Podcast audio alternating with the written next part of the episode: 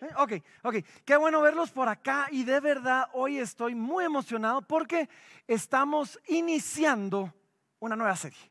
Es más, no estamos iniciando una nueva serie, estamos regresando al estudio de una serie que va a, tener cinco partes, cinco miniseries. Y es nuestra serie del estudio de la carta de primera de Corintios. ¿sí? ¿Por qué vamos a, gracias, por qué vamos a dividirlo en cinco partes? Muy sencillo, este es, un, este es un libro largo, tiene 16 capítulos de largo y no queríamos que tampoco nos aburriéramos. Entonces agarramos el libro, lo partimos en cinco segmentos distintos que, que con, con temas bien claros y bien distintos y hemos estado agarrando uno por uno. Así que esta pequeña serie va a durar, va a durar cinco semanas.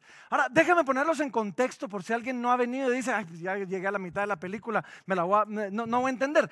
No se preocupen.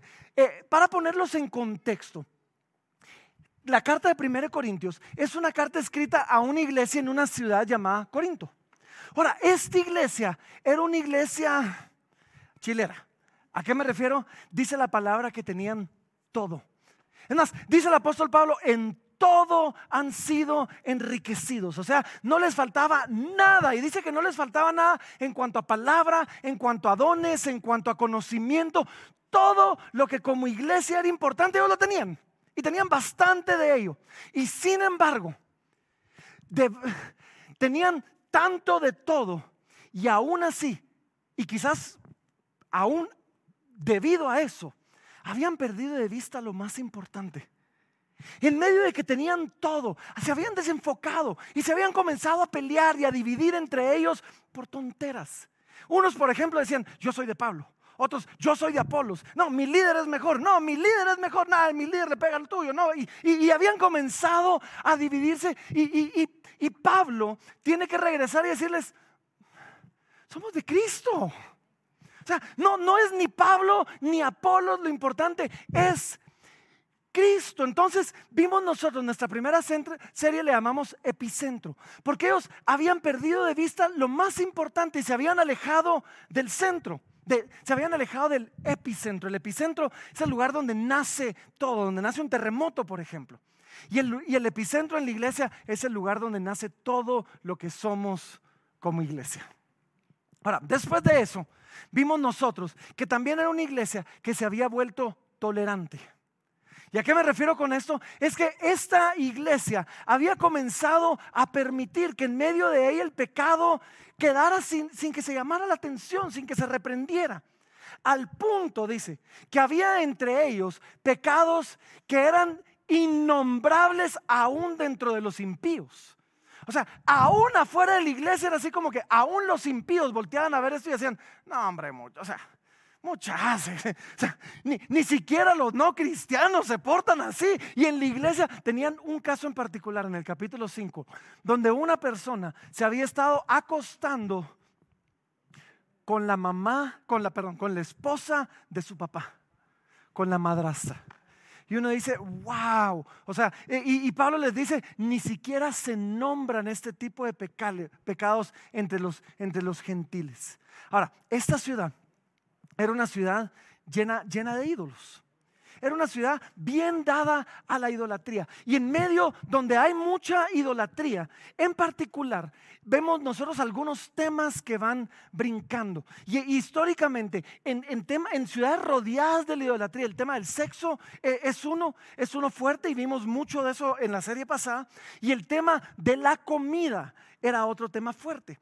Porque la comida era, era algo que se estaba dando donde en medio de, la, de, los creyentes eh, había gente que venía de la idolatría y, se, le, se le sacrificaba a los ídolos y entonces ya no sabían qué hacer con eso. Todavía tenían amigos que estaban en eso y los invitaban a sus casas, podemos comer de esto, no podemos comer de esto. Y comienzan a salir una serie de preguntas muy, muy prácticas. Y Pablo iba a tratar específicamente con esos dos temas, sexo y comida.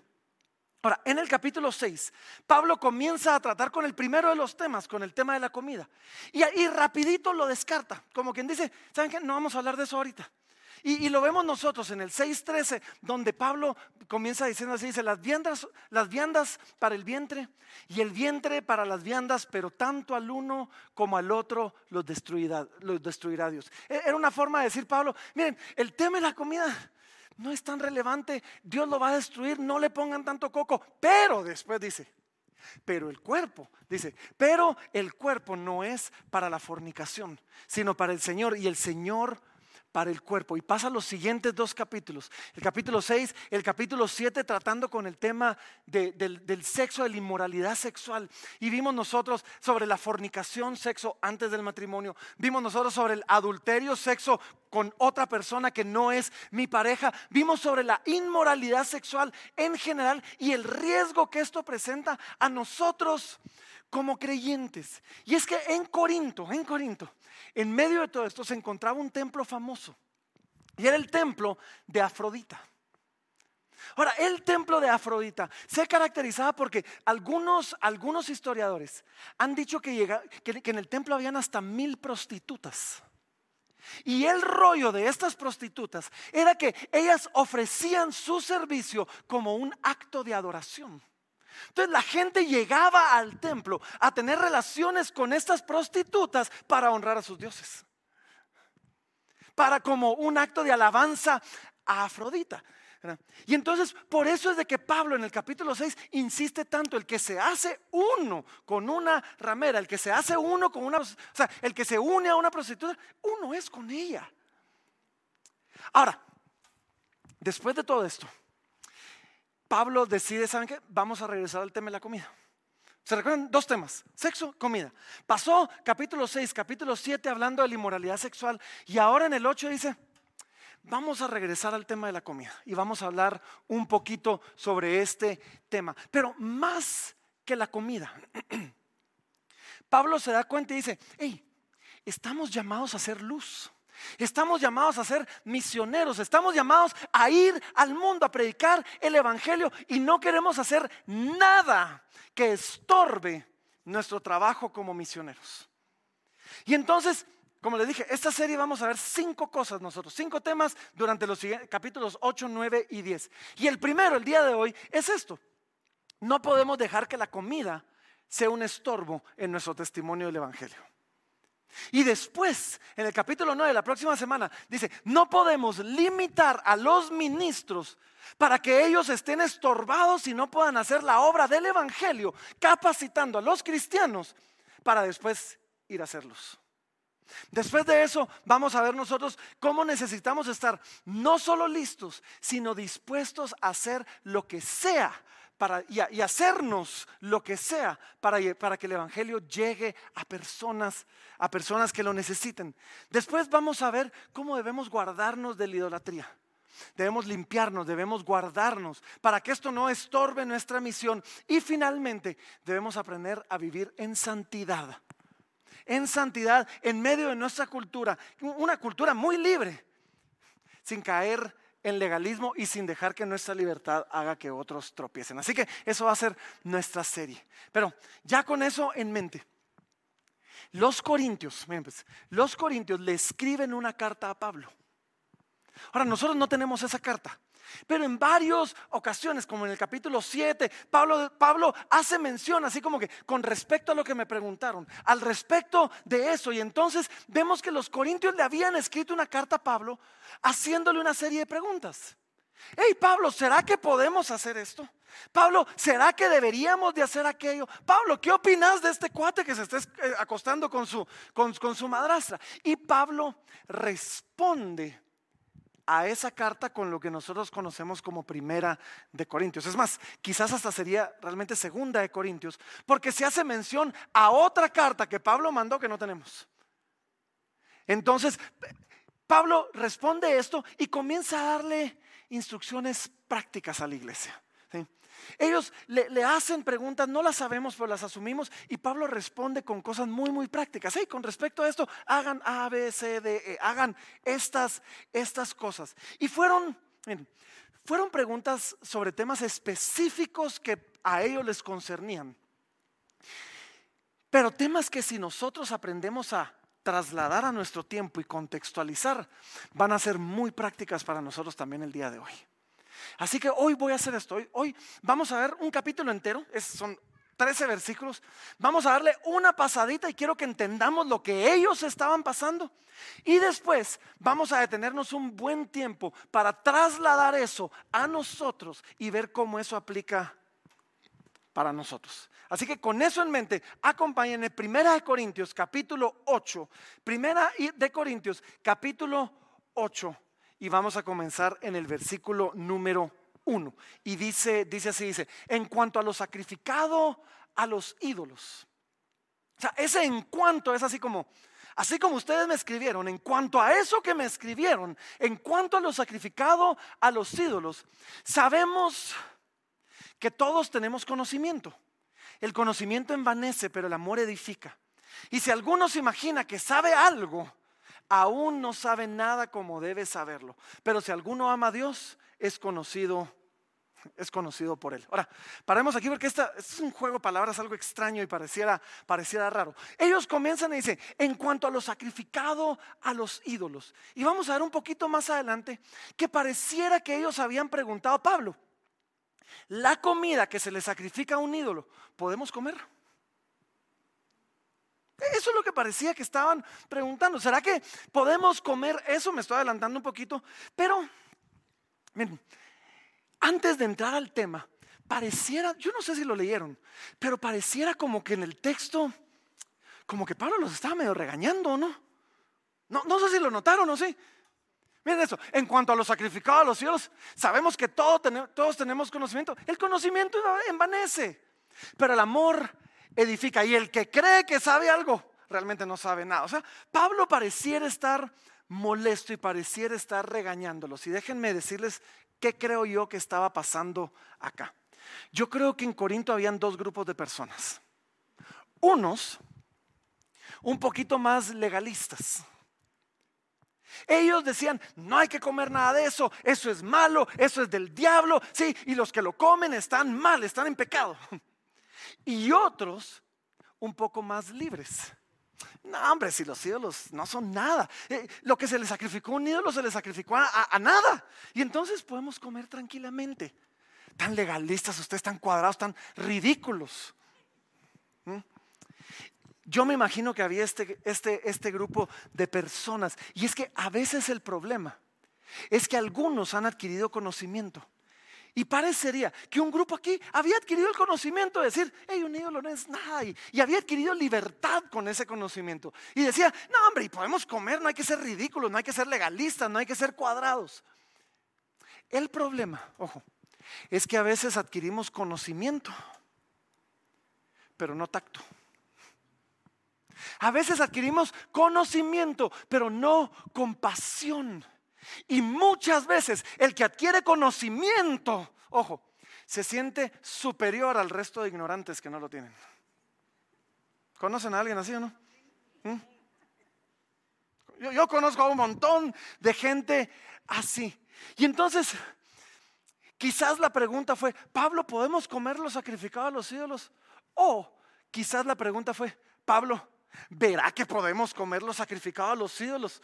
Decirles que no sean ridículos. Entonces Pablo responde y le dice, hey, yo sé que tienen conocimiento. Yo sé que ustedes ya saben mucho de esto. Pero ¿saben qué? Si ustedes creen que saben algo, hay gente que cree que sabe algo, pero no adquirió tacto, no adquirió misericordia, no adquirió amor y dice, realmente no sabe nada. Dice, porque al final del día, lo más importante es el amor que tenemos hacia el prójimo y hacia otros. O sea, yo sé que ustedes ya saben, yo sé que ya lo estudiaron, pero ¿qué tal, dice Pablo, si en lugar de restregárselo en la cara a los que todavía no lo saben, desarrollan un poquito de tacto y desarrollan un poquito de compasión y se recuerdan que ustedes alguna vez tampoco lo sabían? Eso es lo que Pablo les está, les está diciendo. Ahora, ojo, de ninguna manera esto debería desmotivarnos a decir, ay, ya vieron, el conocimiento no sirve de nada, no hay que aprender. No, debemos buscar conocer mejor a Dios, más a Dios, cada día más. Pero mientras aprendemos, no perdamos de vista, mientras adquirimos ese conocimiento, primero que todo, el ser compasivos y agradecidos. ¡Wow! Yo estaba ahí también y de esto me sacó el Señor. Y ahora puedo verlo. Y en lugar de volverme arrogante, debo volverme compasivo porque ahí estaba yo. Y en medio de todo esto debemos evitar volvernos arrogantes. Porque un día nosotros estuvimos no solo en el pecado, sino en la ignorancia. Y Dios tuvo compasión de nosotros, paciencia con nosotros, para que poco a poco nos fue enseñando y nos fue sacando. Entonces Pablo termina en el versículo 3 diciendo, miren, al final del día, si, alguno ama a Dios es conocido por Dios al final del día. Aquellos que aman a Dios, aquellos que viven en compasión y que aman a otros y tratan de vivir con compasión hacia otros, se van a encontrar siendo amados por Dios de regreso. ¿Están conmigo o no están conmigo? Hoy vinieron medio dormidos o no, no vinieron medio dormidos. Yo, necesito que me respondan. Yo quiero saber que, están entendiendo, ¿sí? Así que, versículo, versículo número 8, versículo número 4, perdón, capítulo 8, eh, versículo 4 dice, acerca pues, ahí está, acerca pues de las viandas que se sacrifican a los ídolos.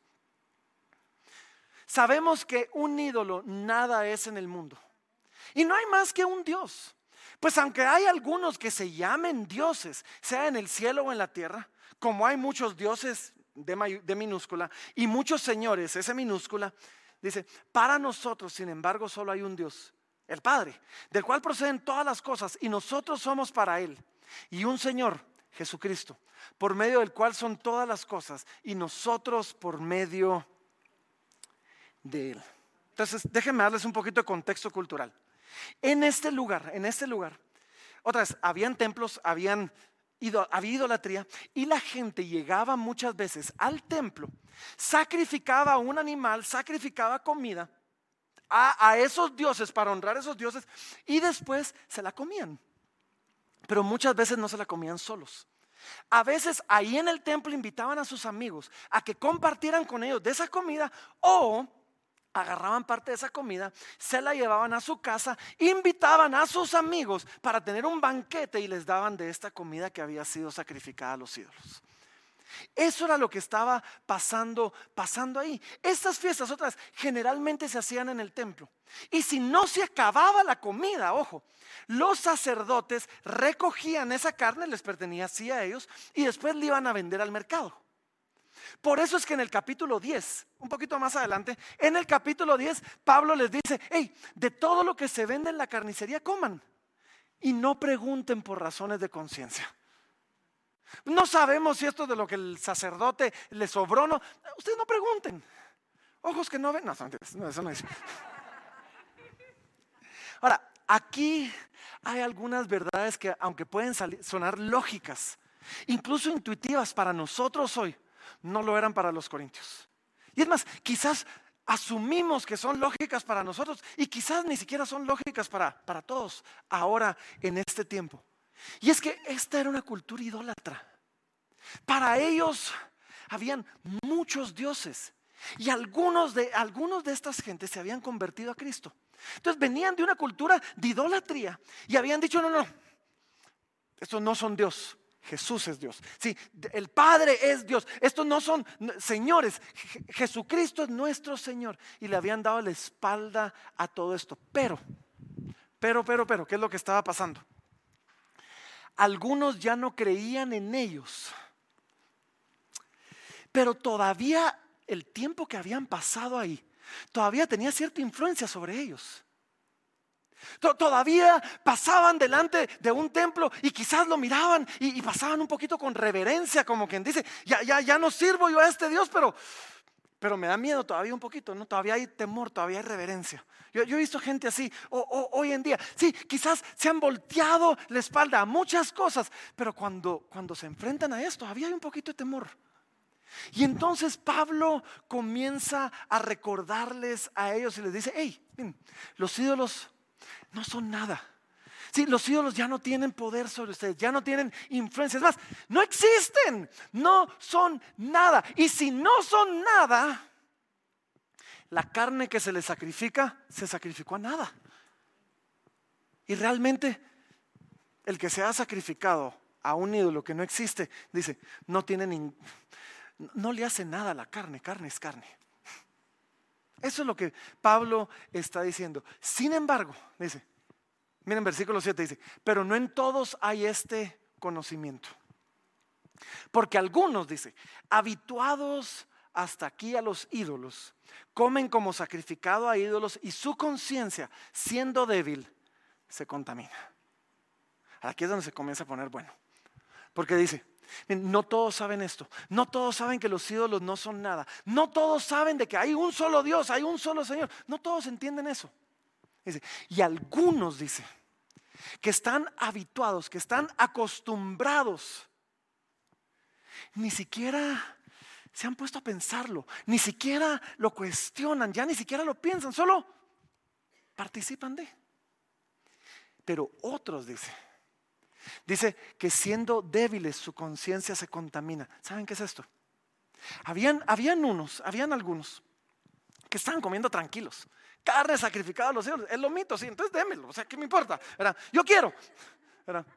Y se lo servían y, decían, y, habían cristianos que decían, un ídolo no es nada, ¿qué importa? Yo como. Pero habían otros que quizás eran cristianos más jóvenes que no tenían todavía tanto conocimiento. Y cuando miraban a Carlos, por ejemplo, cuando miraban a Carlos comiendo ahí eh, bien cocida ¿Saben que Carlos quema la carne? No, pero voy a pecar ahorita yo de andar juzgando a Carlos. Pero, cuando miraban a Carlos ahí comiendo, ellos venían y decían, ay, sí se puede. Pero ellos todavía guardaban un poquito de temor y un poquito de reverencia a los ídolos. Y entonces cuando a ellos les pasaban la comida, todavía, todavía significaba algo. Y entonces cuando ellos comían, lo hacían con un corazón reverente. Y entonces dice, su conciencia siendo débil se contaminaba porque ellos al comer con temor estaban cometiendo idolatría. Entonces, unos comían tranquilamente, pero los otros que no entendían, los miraban comer, comían, pero lo hacían con temor y ellos sí pecaban porque lo estaban haciendo con reverencia. No, no sé si ven. Entonces dice, ahí es donde Pablo dice, hey, no todos entienden esto. Algunos son débiles y su conciencia débil se va a contaminar.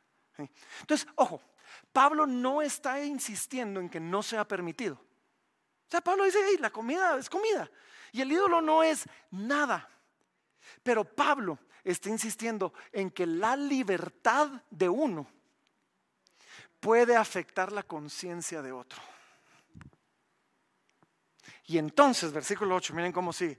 Dice, dice así, dice, si bien la vianda no nos hace más aceptos ante Dios, pues ni porque comamos seremos más, ni porque no comamos seremos menos.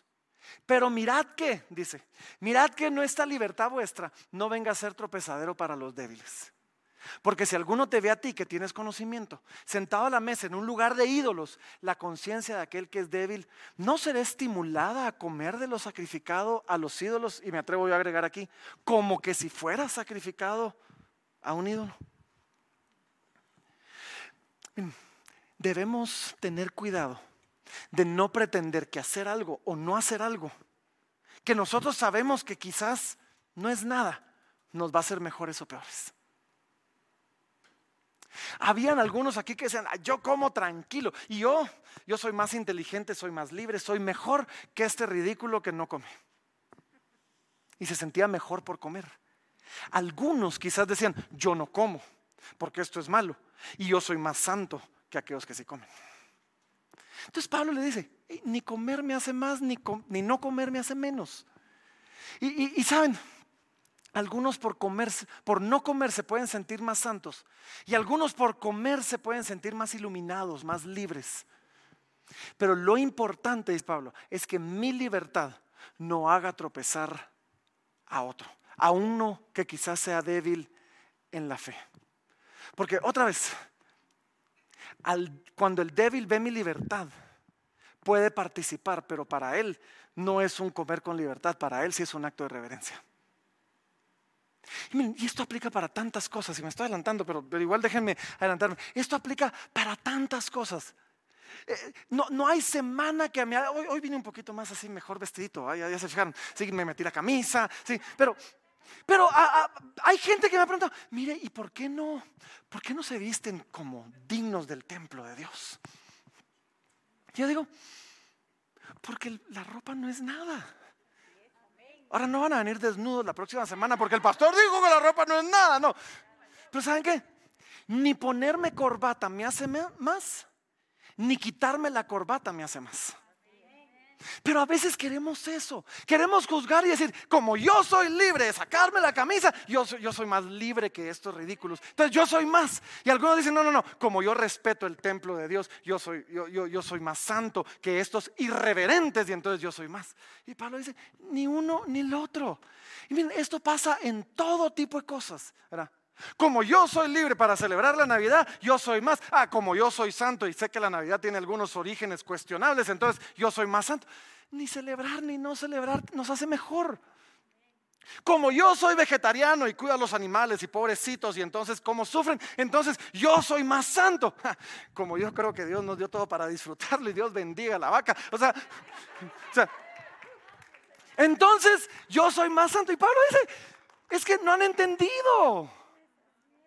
Ni el que hace es mejor, ni el que no hace es peor.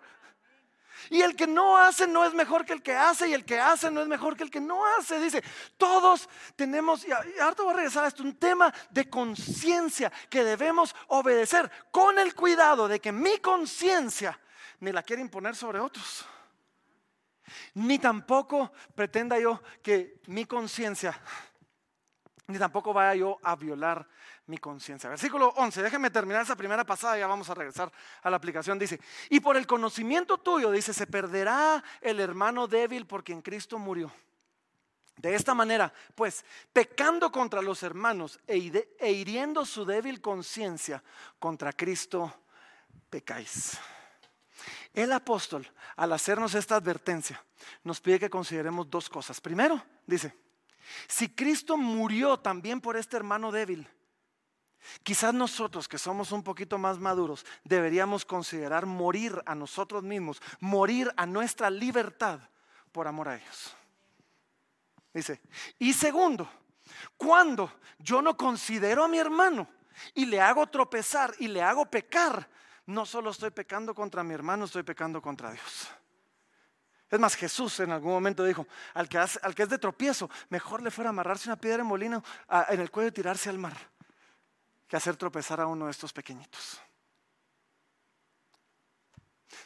Versículo 13 dice, por lo cual, si la comida le es a mi hermano ocasión de caer, no comeré carne jamás para no poner tropiezo a mi hermano. Los vegetarianos no digan amén, o sea, no, estamos hablando de eso todavía. Ahora, miren, tratamos de traer esto a nosotros ahora, el día de hoy. ¿Por qué? Porque yo sé que todos estamos luchando con la comida sacrificada a los ídolos, ¿o no? Es una lucha con la que luchamos. todos nos sentamos a la mesa diciendo, ¿será que esta es carne de ídolo o no? Todo nos pasa eso, ¿no? A ninguno nos pasa. Entonces, ¿cómo funciona esto para nosotros? ¿Cómo traemos estos principios para nosotros que la realidad no estamos preguntándonos si esta es carne de demonio o no? ¿Cómo lo, cómo lo traemos para nosotros? Y es que los cristianos somos parte de algo mucho más grande que nuestra pequeña iglesia. Somos parte de algo mucho más grande que nuestra iglesia local. Somos parte del mundo, de una cultura, de una sociedad que a veces no entiende nuestras convicciones y tampoco a veces entiende nuestras libertades. Y estamos llamados a ser misioneros aquí. Y, y algunos temas hoy en día son realmente controversiales para muchos. Y algunas personas para justificarse. Pero otras, otras me preguntan con un corazón genuino, con un corazón sincero. ustedes no saben cuántas veces viene personas que me dicen, pastor, mire, ¿y será que puedo hacer esto? ¿Será que puedo tomar alcohol? ¿Qué, ¿Qué de las drogas? La Biblia no dice nada de las drogas. ¿Será que puedo hacer drogas? ¿Será que es malo comer carne o deberíamos ser vegetarianos? Porque al principio, si usted lee en Génesis 1, no dice nada de la carne hasta que después que pecaron. Y, ¿Será que podemos? ¿Cómo deberíamos vestirnos? ¿Será que me puedo hacer un tatuaje? ¿Será que puedo celebrar fiestas? ¿Qué, dice la Biblia de la Navidad? ¿Qué dice la Biblia del Halloween? ¿Será que puedo celebrar todo esto? Y, y como creyentes, necesitamos saber, necesitamos decidir qué es aceptable y qué es inaceptable para nosotros como cristianos. Porque en el proceso de escoger eso, hay dos hermanos gemelos dos errores que podemos cometer en ese proceso. El primero es el error del sectarismo. El sectarismo, y muchos cristianos han caído en eso, es un error que me dice, yo no participo del mundo y de la cultura, es un lugar sucio y oscuro y nosotros nos apartamos, sí, no vemos televisión, no vamos al cine, no escuchamos música del mundo o de ciertas bandas, aún las cristianas que tienen ciertos instrumentos no los escuchamos porque son del diablo, sí, no hablamos con no creyentes y nos vamos volviendo este, esta pequeña sectita. Este grupito apartado que no es luz al mundo. Todo lo contrario, quizás es tropiezo para el mundo por ridículos muchas veces. ¿sí? Pero el hermano gemelo de esto es lo que llamamos el sincretismo. Ahora, el sectarismo se puede volver en un legalismo bien rápido. El sincretismo se puede volver en libertinaje bien, bien rápido. Porque el sincretismo es estar tan involucrado con mi cultura que ya no distingo entre aquello de lo que puedo participar y aquello de lo que no puedo participar. Y con tal de identificarme, de, que el creyente se vuelva relevante a todos, ya no vemos ninguna diferencia entre él y el mundo. Y la forma en que enfrenta temas de sexo, la forma en que enfrenta temas de poder, la forma en que enfrenta temas de dinero, en nombre de no ser legalistas, se van al otro extremo. Y Jesús en algún momento oró en contra de estas dos. Cuando Jesús oró por sus discípulos en Juan 17, oró básicamente y, en esa oración les dijo, y no dejen el mundo, pero no sean iguales al mundo. En medio de esa oración les dijo, vivan en el mundo, involúcrense en lo que puedan. Pero hay líneas que van a tener que trazar donde dicen, estas no la puedo cruzar. Jesús oró en contra de esas dos. Y necesitamos nosotros tener la sabiduría para poder tomar los principios de la palabra y adaptarlos a nuestro tiempo para hablar de cosas que quizás la palabra no habla y para decirnos cosas que quizás la palabra no trata, pero que es necesario que nosotros tratemos con ellas. Y hace algunos años, ya un buen número de años, unos 15 años, escuché yo a un pastor, un pastor, Mark Driscoll se llama, eh, escuché a un pastor que predicó precisamente sobre 1 Corintios 8. Y de esa, de esa predica sacamos nosotros cuatro preguntas Cuatro preguntas que él planteó y después nosotros refinamos un poquito. Cuatro preguntas que él planteó que nos van a ayudar a tomar la decisión. ¿Será que puedo hacer algo? ¿O será que no puedo hacer algo? ¿Será que debo hacer este algo? ¿O será que no debo hacer este algo? Así que todos recibieron esto en la entrada, ¿o no? ¿Sí? Los que no lo han recibido, Búsquenlo en la entrada. Y, miren, esto, métanlo en su billetera, guárdenlo en algún lugar, recuérdense de esto, porque estas son cuatro preguntas que nos van a ayudar a nosotros a decidir, ¿puedo o no puedo hacer algo? Sobre todo en un tema quizás gris, en un tema donde quizás la Biblia no dice mucho. Y comienza con la primera pregunta que dice así, ¿qué dice mi Biblia? Miren, hay pecados universales. Hay pecados que siempre van a ser pecado para todos. Hay cosas que definitivamente no. Y la primera pregunta que debemos nosotros hacernos es esta. ¿Será que la Biblia dice algo al respecto de este tema? ¿Será que si yo hago esto estoy rompiendo los mandamientos de Dios? Porque otra vez hay pecados que siempre van a ser pecado. Matar siempre va a ser pecado. Abusar siempre va a ser pecado. Mentir siempre va a ser, va a ser un pecado. Dar falso testimonio siempre va a ser un pecado. Robar siempre va a ser un pecado. ¿Qué dice mi Biblia? No lo hagas, no lo hacemos, punto. Así de sencillo. Si la Biblia lo, lo, lo prohíbe, no lo hacemos. Pero hay cosas en las que la Biblia no es completamente clara. Hay cosas en las que la Biblia no dice, no, lo prohíbe explícitamente o no habla del tema. Porque hay cosas que dependen del contexto en el que estamos, de si debo o no debo hacerlo. Hay cosas que quizás en el tiempo de la Biblia no existían. ¿Qué dice la Biblia sobre el Internet? Nada. ¿Qué dice la Biblia sobre el cine? Nada. Hay cosas que tienen que ver con mi conciencia. Hay cosas que tienen que ver con mi debilidad. Hay cosas que tienen que ver con las personas que me acompañan. Así que sí, hay pecados universales que son pecados para todo el mundo. Y hay pecados personales que son pecados solo para mí. Y que quizás si yo hago esto, estoy pecando. Pero si May hace esto, no está pecando. Ahora, si la Biblia no lo condena, soy libre de hacerlo. Pero la pregunta es esta. La pregunta no solo es si puedo hacerlo. La pregunta es, ¿será que debo hacerlo? ¿Será que es prudente hacerlo? ¿Será que... ¿Qué, qué va a pasar si yo hago esto? No solo esto en mí, sino en aquellos que me rodean. Y entonces no podemos quedarnos solo con esta primera pregunta. ¿Qué dice mi Biblia? Necesitamos ir un poquito más lejos, porque ya vimos que pecar contra mi hermano también es pecar contra Dios. Y ya vimos que hay, y, vamos a ver que hay cosas de sabiduría, donde algo quizás no necesariamente es pecado, pero no es sabio. En el capítulo 10 vamos a ver otra vez lo que vimos en el capítulo 6. Tome lícito, pero no tome conviene. Hay cosas que puedo hacer, pero no debo. No son convenientes para nosotros hacerlos. Así que en base, aquí hay cosas donde la Biblia no es clara, en base a que todos tenemos un pasado y un trasfondo y una experiencia, debemos hacer más preguntas. Pregunta número dos. Pregunta número uno, ¿qué dice mi Biblia? Pregunta número dos, ¿qué dice mi conciencia? Ahora, esto tiene todo que ver con mi historia, tiene todo que ver con mi contexto, cómo fui criado, dónde fui criado, tiene todo que ver con decisiones que yo he tomado a nivel personal. Hay decisiones que uno, que uno ha tomado, eh, quizás promesas que uno se ha hecho. Eh, todo esto tiene que ver con la conciencia. Y Pablo le escribió a los romanos en otro lado, en Romanos 14. Y en el versículo 14 Pablo les, les dice así, miren, miren qué grueso esto, pongan atención, dice, yo sé y confío en el Señor Jesús, que nada es inmundo en sí mismo.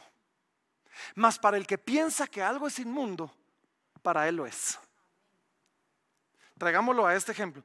Yo sé, dice Pablo, que la carne no es inmunda en sí misma. Pero aquel que piensa que es inmunda porque fue sacrificado un ídolo, para él lo es. Y esto tiene que ver otra vez con conciencia. Y es que hay cosas que yo creo que Dios juzga no tanto la acción, sino la intención del corazón. Porque hay cosas que, que aunque no son malas, yo creo que son malas. Y cuando yo creo que son malas, se convierten en malas. Y cuando yo lo hago es malo. No sé si los perdí. Hay cosas que, aunque no son malas, yo creo que son malas. Y eso las convierte en malas. Y si yo lo hago es malo. Porque saben que aquel que cree que algo es malo y lo hace, lo está haciendo con un corazón rebelde. Está diciendo, esto es malo y no me importa, y yo ahí voy. Y yo imagino diciendo, pues no es tan malo, pero sí eso es algo rebelde, ¿va? Y ahí es donde dice, el que cree que algo es malo y lo hace, les contado como pecado. ¿sí? Eh, para él es inmundo. Y Dios ve no solo la acción, sino también el corazón. Entonces, independientemente de si lo que creemos en cuanto a que no podemos hacer algo o sí podemos hacer algo, es bíblico o no, debemos someternos a nuestra conciencia, porque el Espíritu Santo habla a través de nuestra conciencia. Nuestra conciencia es como el timón de un barco. Necesitamos el timón del barco, no le quitemos el timón al barco. Porque si le quitamos el timón al barco, vamos a terminar, saber ni dónde. Ahora, obviamente, ya pasó la primera prueba. ¿Qué dice mi Biblia? Pues no dijo no, quizás dijo sí. Entonces me pregunto, ¿qué, dice mi conciencia? ¿Qué requiere mi conciencia? Yo supe de, de, alguien, estaba escuchando un pastor que decía, yo, decía él, yo, yo leí que en algún lugar decía que cosas como el alcoholismo podían ser hereditarios. Entonces él dice, mi, bisabuelo fue un alcohólico, mi abuelo fue un alcohólico, mi papá lo rompió, dijo, pero yo no quiero que comience conmigo. Entonces, por razones de conciencia, tomó una decisión de nunca voy a tomar nada. Y nunca tomó. Y cuando cumplió como 35 años, dice que un día entendió, leyó 1 Corintios 8 y entendió y dijo, ah, pues no es malo. Y tomó. y no se volvió alcohólico, no se preocupen. Hay cosas donde la, conciencia puede cambiar. Porque la conciencia puede ser transformada por medio de la renovación del entendimiento, por medio de la palabra de Dios. Hay personas que, dicen, pastor, ¿será que puedo tatuarme? Y digo, yo no... Es que mire, Levítico, y en Levítico dice, y eh, Levítico también dice que no me debo vestir con dos telas de diferente material. Entonces cuando leemos Levítico, digo, yo no sé si la Biblia está enseñando que no deberíamos de hacerlo. Ahora, para mí no es tanto una cuestión de puedo o no puedo, sino de sabiduría. Porque yo no quiero que el día de mañana mis nietos me dicen, ay abuelito, ¿y, qué te tatuaste? Espérame, mijito, y tengo que estirar la piel para que puedan ver bien el tatuaje. Pues, no sé qué tan sabio sea eso. Pero aún así, aquellos que ven su cuerpo como un canvas en blanco y su tarea es llenarlo, órale, o sea. El problema, ojo, el problema es cuando queremos imponer nuestra conciencia sobre alguien. Y como yo decidí que para mí esto es malo, porque yo crecí en un contexto donde eres malo, ahora yo decido que para todos es malo. Eso se llama legalismo. Eso se llama legalismo. Es más, miren esta frasecita que les puse aquí. El legalismo es cuando tratamos de imponer nuestra conciencia a las demás personas. ¿Y saben cuál es el problema? A mí no me gustan las reglas que no están en la Biblia. Respeto demasiado la Biblia como para creer que necesito ayudar a la Biblia. Pero hay gente que dice, la Biblia no dice nada, entonces nosotros vamos a hacer una serie de reglas. Yo, yo, yo amo y respeto demasiado la Biblia, ella no necesita mi ayuda, ni la tuya, ni la de nadie. Si tu conciencia te condena, no lo hagas. Punto. Porque si lo haces, estás violando tu conciencia y estás pecando. Pero que tu conciencia te condene no significa que la mía me condena. Obvio, donde la Biblia no lo condena, ¿verdad? Y por lo tanto, tú podrías hacer algo y pecar y yo podría hacer lo mismo y no pecar. Hay pecados universales, hay pecados individuales. Y no se trata solamente de conciencia. Y ven, déjenme darles algunos ejemplos para que entiendan esto. Algunos quizás regresemos a la comida. Han decidido no comer carne. No, el tema no es los sacrificados, los ídolos, el tema es los animalitos. Les parece cruel, les parece innecesario. Y ¿saben qué? Está bien. Está bien, solo no esperen que los demás creamos en la justificación por ensalada. O sea, no, no, nosotros no, no, no creemos necesariamente esa doctrina. Creemos que Dios rodeó a las vacas de, carne. O sea, por, una razón muy particular. Y si algo dejó claro Pablo en este texto es que ni, el comer me hace más, ni el no comer me hace menos. ¿sí? Así que los, que los que no comen carne, tomen nota de esto. Y los que comen también. Ustedes que comen no son mejores que los que no comen. Y los que han decidido no comer no son mejores que los que comen. Otros quizás creen que el reggaetón es del diablo. Y entonces dicen, uy, no, el reggaetón es del diablo. No lo escuches. Pero no juzgues a aquellos que pues tienen mal gusto, o sea.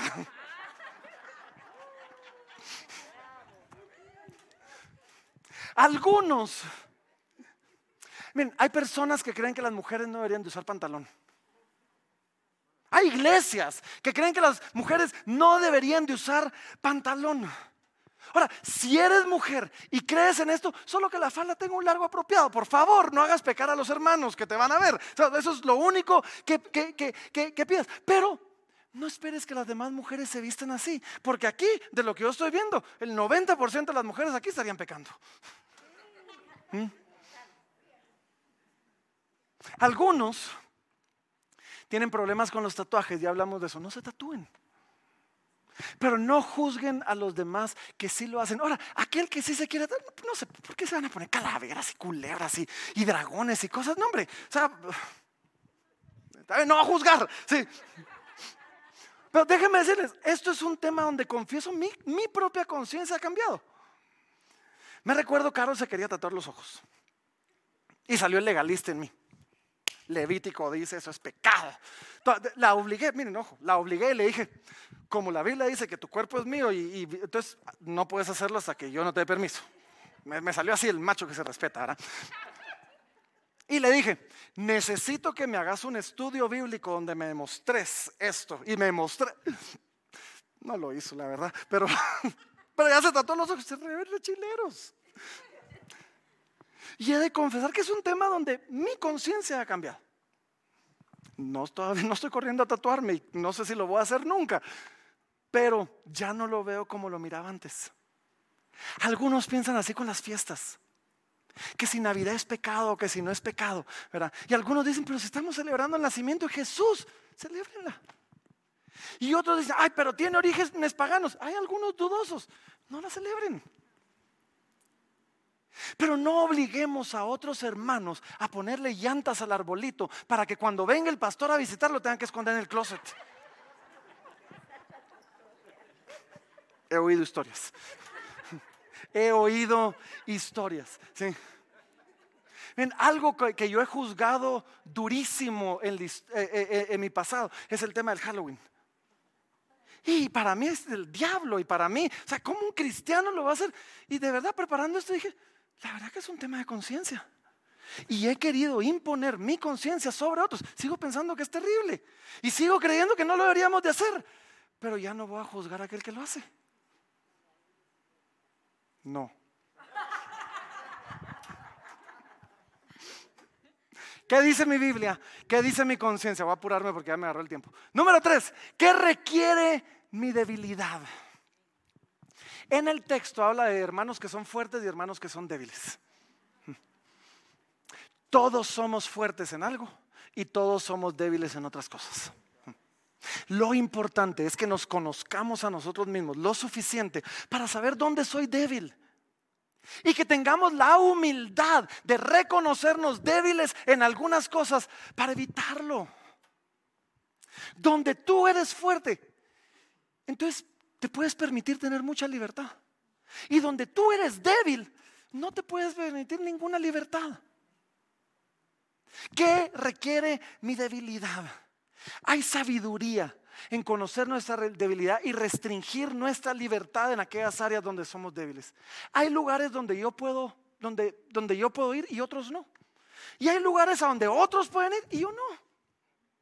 Hay cierto tipo de personas con las que no me puedo juntar porque sacan algo en mí que no deberían sacar. Hay cosas que otros pueden hacer que yo no voy a poder hacer. Y está bien. Y está bien, es importante que nosotros lo conozcamos, porque la palabra dice, Salomón, el hombre más sabio que ha existido, decía así, el avisado ve el mal y se esconde, mas los simples pasan y reciben el daño. El avisado ve el mal y se esconde. Aquellas cosas donde tú eres débil, escóndete. Escondámonos.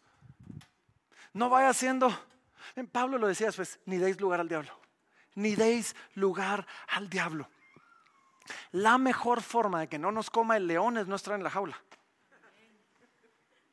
Claro, si estoy en la jaula puedo orar, pero estoy seguro que muchos cristianos del primer siglo oraron y se los comió el león también. Y se fueron con Cristo. Ellos no se metieron ahí voluntariamente, pero Pero no te metas voluntariamente a donde hay un león. Donde eres fuerte, sé libre. Donde eres débil, restringe tu libertad. Algunos, otra vez pensemos en el alcohólico. Algunos fueron alcohólicos. Tú no puedes tomar nada. Pero ni siquiera uno. Porque ese uno va a llevar a 20 más. Y algunos no tuvieron ese problema y pueden ser libres. Dicho eso, no se embriaguen. Eso sí es pecado. Eso sí es pecado. Y yo, miren, yo he abogado por esta libertad por mucho tiempo y yo jamás tomo un trago. No me gusta. Pero no voy a pelear contra la libertad que algunos tienen donde ellos son fuertes de poder disfrutar el vino que Dios dio para alegrar el corazón. La mitad no va a regresar la próxima semana, ya vio. hay momentos, hay situaciones que no vamos a poder evitar. Ahí es donde tenemos que ir empapados de oración.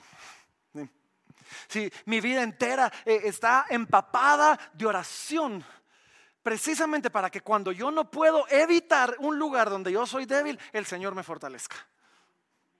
Pero no digas que como ya oraste, entonces el Señor te hizo fuerte y te vas a ir a meter a la boca del león. No. Tengo una amiga que quería ir a ver a su novio a los estados. Y le digo, no vayas. Ella venía de un pasado muy desordenado, sexualmente en particular. Además, ya había conocido al novio en la primera noche, se acostó con él. Y ahora me dice, oh, voy a ir, voy a ayunar una semana para que cuando llegue... Llegó y la me le digo, ¿cómo estás? ¿Cómo te fue? Ah, me fui a hacer sencillo, me dice.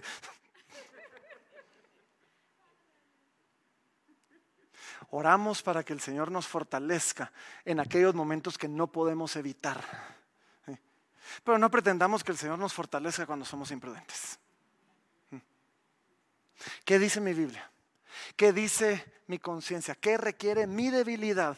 Y número cuatro, dice, ¿qué requiere la debilidad de mi prójimo?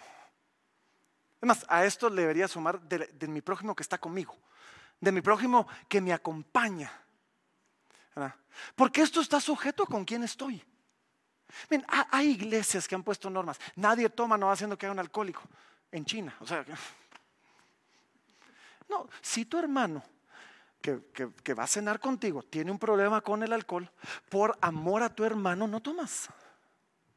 Si tu hermano que va a cenar contigo es vegetariano, por amor a él, ese día comemos todos lechuguita. pero al día siguiente invito a mi hermano, que es el dueño de la carnicería, y venga, o sea, ¿qué requiere la debilidad? del hermano que está conmigo, del hermano que me rodea. Ahora, ojo, ojo. ¿Y yo por qué voy a limitar mi libertad por mi hermano? Uno de los peores problemas de este siglo son los derechos humanos. Es que es mi derecho, es tu derecho. Pero mi amor por mi hermano debería ser más importante que mi derecho a hacer yo algo. Y no hay nada mejor, óigame, no hay nada mejor que sacrificar mi derecho, mi libertad por amor a mi prójimo. Cuando lo hago, amén. Cuando lo hago voluntariamente.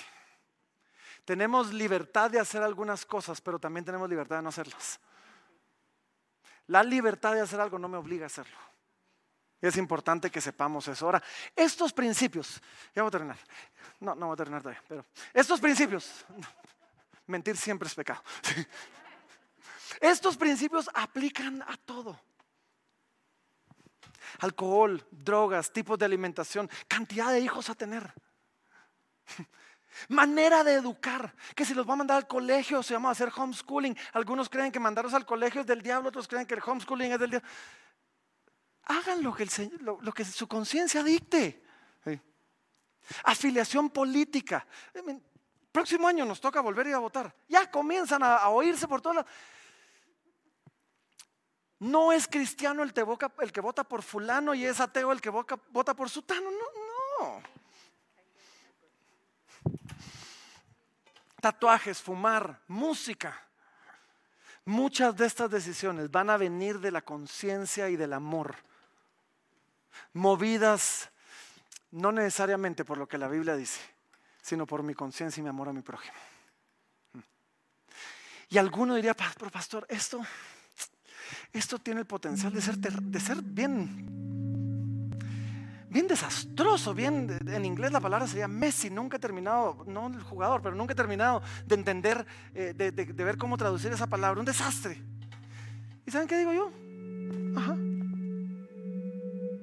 Pues así es la vida, la vida no es tan limpia, no es tan blanco y negro, no es tan cortada así de un solo. Pero cuando sabemos ejercitar nuestra libertad responsablemente, es hermoso. Es de verdad hermoso, porque esto se convierte en una vida de constante y continua dependencia del Espíritu Santo. Donde yo no tomé una decisión que aplica para el resto de mi vida, tomé una decisión que aplica hoy. Y mañana volví a orar para tomar una decisión que aplica mañana y pedirle al Señor que me dirige en ese momento para hacerlo. Porque así fuimos diseñados para depender siempre del Espíritu Santo. Es una, es una vida, ¿saben qué? Es una vida que también busca agradar a Dios antes que a los hombres. Hay gente que hace cosas porque el pastor se lo dijo en algún momento y no tenía ningún respaldo bíblico y quieren agradar al pastor o a su líder sin importarles lo que Dios dijo o no dijo. Y está bien. Sería chilerísimo poder agradar a ambos, pero a veces no se puede. A veces no vamos a poder agradar a Dios y a los hombres y cuando ese momento llegue, espero yo que escojamos agradar a Dios. Cuando alguien, miren, cuando alguien decide por mí en las cosas difíciles, nos está robando el privilegio de buscar a Dios en ese momento y de ser movidos por nuestra propia conciencia y libertad. Para que cuando presentemos cuentas, cuando presentes cuentas vas a estar solo delante del trono, acompañado por Cristo como tu abogado. Pero sin nadie a quien culpar por tus decisiones. ¿Saben? Una vida así. Es una vida libre de hipocresía.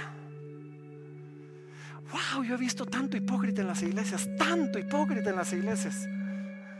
Yo me recuerdo cuando yo me casé. Yo, yo me casé y, y, el tema era ponemos licor o no ponemos licor. No me juzguen, pero pusimos. Después de miles de discusiones, pusimos. Tomamos algunas decisiones, no estaba sobre la mesa, lo tenía que llevar el mesero, qué sé yo. ¿Saben qué era lo peor? Yo miraba hermanitos juzgando y criticando a los que estaban bailando y se habían tomado algo, con su trago, debajo de la mesa, mientras movían la pierna así.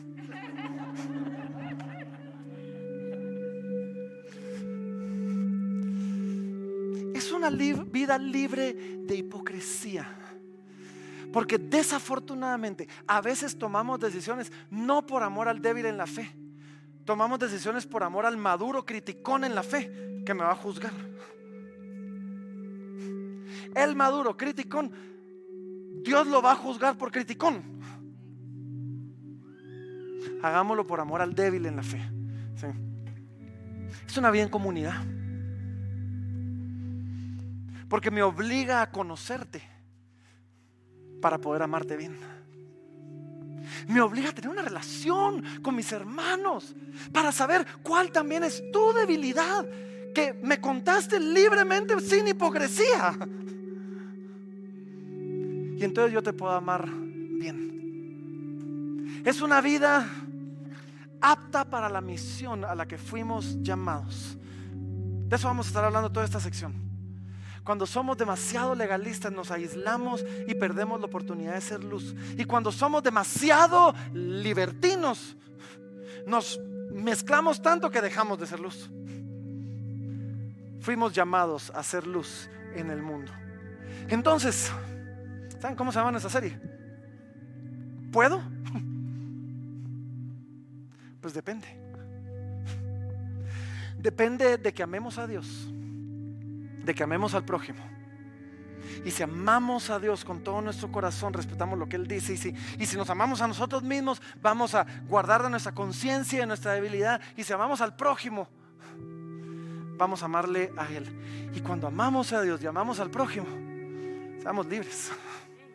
Seamos libres y disfrutemos la libertad que tenemos en Cristo. Así que vamos a ponernos de pie.